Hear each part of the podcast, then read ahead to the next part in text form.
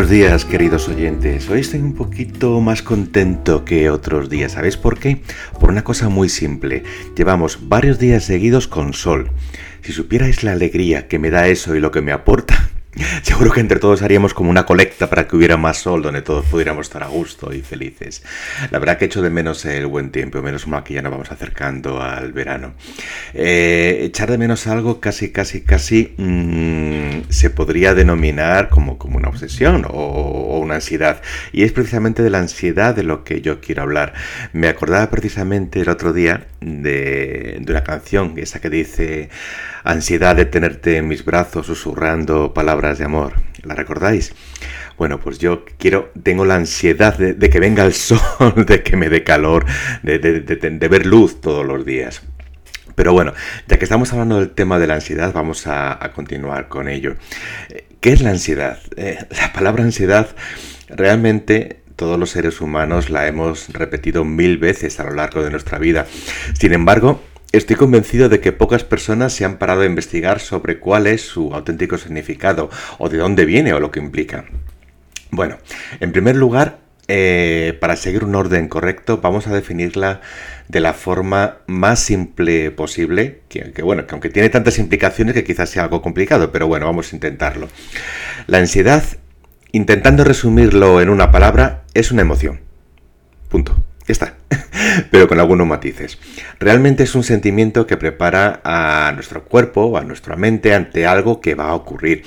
Y ese algo puede implicar una amenaza o quizá algo divertido. En cualquier caso, nuestro cuerpo debe reaccionar ante esa situación y activarse para lo que va a ocurrir. Nos va a transmitir sentimientos de preocupación, de nerviosismo, inquietudes y en algunos casos os aseguro que auténtico pánico.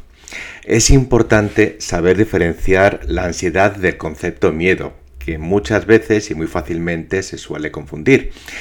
El miedo se siente ante una posible amenaza a nuestro organismo, mientras que la ansiedad es solo, solo lo digo entre comillas, una sensación sobre algo que quizá ocurra o que quizá no ocurra. Realmente, en la mayoría de los momentos la ansiedad es, algo normal ya que inicia nuestro sistema de alerta ante algunas situaciones, lo que nos hace, gracias a eso, estar mucho más concentrados. El típico ejemplo de esto sería una entrevista laboral o una posible cita con una persona que nos gusta. Estos casos normales de ansiedad pueden tener unas consecuencias concretas que todos ya conocemos. Pues lo típico de un latido mucho más rápido de nuestro corazón, eh, tensión en la musculatura, una respiración mucho más rápida y agitada, mm, algo de sudor sobre nuestra piel o alteraciones en la misma piel, quizá temblores leves, quizá cansancio, quizá algo de tartamudeo o sequedad en la boca. Es decir, los síntomas pueden ser multitud de ellos y variados con tantas variedades como personas puede haber. Con esto quiero dejar claro que es prácticamente imposible eliminarla. Sin embargo, controlarla o aprender a convivir con ella puede ser un objetivo muy positivo, ya que va a formar parte, este ejercicio, del control de las emociones. Y lógicamente, como ya hemos hablado muchas veces y seguiré hablando siempre hasta la saciedad, el control de las emociones nos puede aportar una mayor calidad de vida. Pero cuando estas reacciones se convierten en extremas, ya podemos hablar casi con seguridad de un trastorno de ansiedad. En estos casos, estas reacciones no se pueden controlar, hasta tal punto que pueden llegar a modificar el sistema de vida establecido. Eh, para estos casos, mm, yo siempre recomiendo la consulta con un especialista en la materia. Sería muy recomendable.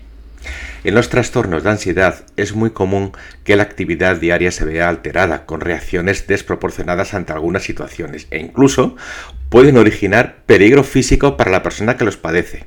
Insisto en la importancia de un tratamiento adecuado para estos casos.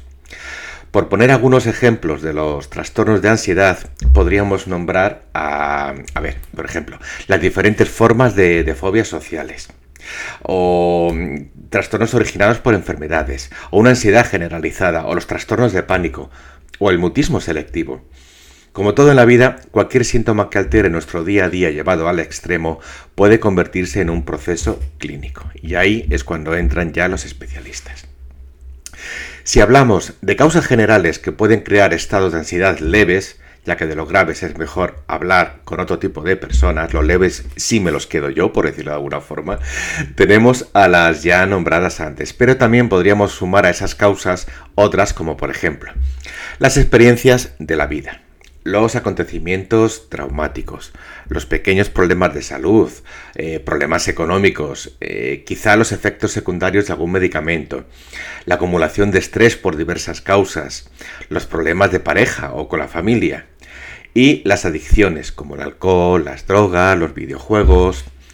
Es fácil comprender que cualquier tipo de preocupación puede producirnos la sensación de ansiedad y como tal, aprender a controlarla o sobrellevarla debe formar parte de nuestra naturaleza para no permitir que nos domine y estropee algunos momentos de nuestra vida, lógicamente. De no conseguir llevar de la mano eh, los síntomas de la ansiedad, es decir, de no poder controlarlos, los efectos secundarios sin, que lleguen a ser clínicos también podrían afectarnos. Esos efectos secundarios pueden ser, por ejemplo, aumentar el consumo de algunas sustancias por encima de la media, ya sea el tabaco, la comida, etcétera, etcétera. O incluso quizá nos encontremos ante el inicio de un proceso de depresión, eh, dolores físicos, problemas digestivos, insomnio o simplemente problemas en las relaciones sociales o laborales. Con estas posibles consecuencias es muy fácil comprender que estamos ante una emoción tan fuerte que debemos hacer lo posible para no permitir que tome las riendas de nuestra vida. A pesar de todo lo que hemos visto hasta ahora, eh, es posible mantener una actitud de vida que ayude a prevenir estos síntomas. Eso sí, teniendo en cuenta que no siempre se puede prevenir totalmente, pero sí es posible reducir el impacto emocional que ciertas situaciones nos pueden generar algunos hábitos buenos que nos ayudarán eh, pueden ser, por ejemplo, mantener una vida activa, tener en cuenta que el sedentarismo nunca va a generar nada positivo y salir de casa con cualquier excusa siempre va a ayudar a todo. Eh, otro hábito bueno puede ser evitar el consumo de sustancias que puedan generar adicciones. Lo dejo ahí, cada uno que entienda lo que quiera. Otro buen hábito es tener relaciones sociales o mantener en nuestras vidas a personas con las que podamos hablar y compartir opiniones. También es muy interesante evitar el estrés, cualquiera que sea su causa. Otro buen hábito es no dejarse llevar por los problemas sin haber valorado antes todos los puntos a tratar, algo que muchas personas deberían aprender. También hay que intentar dormir lo suficiente y lógicamente crear una buena rutina de actividades. Hay que procurar que nuestras comidas no se basen en alimentos basura, aunque sea muy fácil y muy tentador caer en ello. Y si todo esto falla en mayor o menor medida, pues acudir a un proceso de entrenamiento, a un sistema de coaching para tratar la ansiedad es una gran idea, así se podrá comprender y tomar control de las situaciones. ¿Y vosotros habéis tenido alguna vez ansiedad o conocéis a alguien que la tenga? Y si, y si estáis dentro de este mundo, ¿creéis que se está gestionando de la forma adecuada? No es un tema fácil, pero como digo siempre, pensar en ello ya es el primer paso. Así que aquí os dejo para que penséis en vuestras ansiedades, que penséis en lo que realmente significa para vosotros y por supuesto recomendaros siempre que busquéis sol, sol, calor, luz, yo creo que la luz es lo principal. Hay un refrán muy antiguo que dice que en, una casa donde no hay luz entra el médico. Yo creo que sí, que tiene razón. Hay viviendas de todo tipo, pero aunque no la tengas en casa, seguramente que en la calle sí se pueda conseguir. Así que os invito a que mováis vuestro cuerpo, a que mováis vuestra mente vuestro espíritu y busquéis todo aquello que os sea, que os haga felices y que os transporte a ese mundo de felicidad que aunque parezca un poco utópico dicho así, os aseguro que puede existir. Como siempre, solo depende de vuestra actitud. Y con este mensaje ya os dejo hasta el próximo audio. Que seáis muy felices y lo que paséis muy bien. Un beso para todos.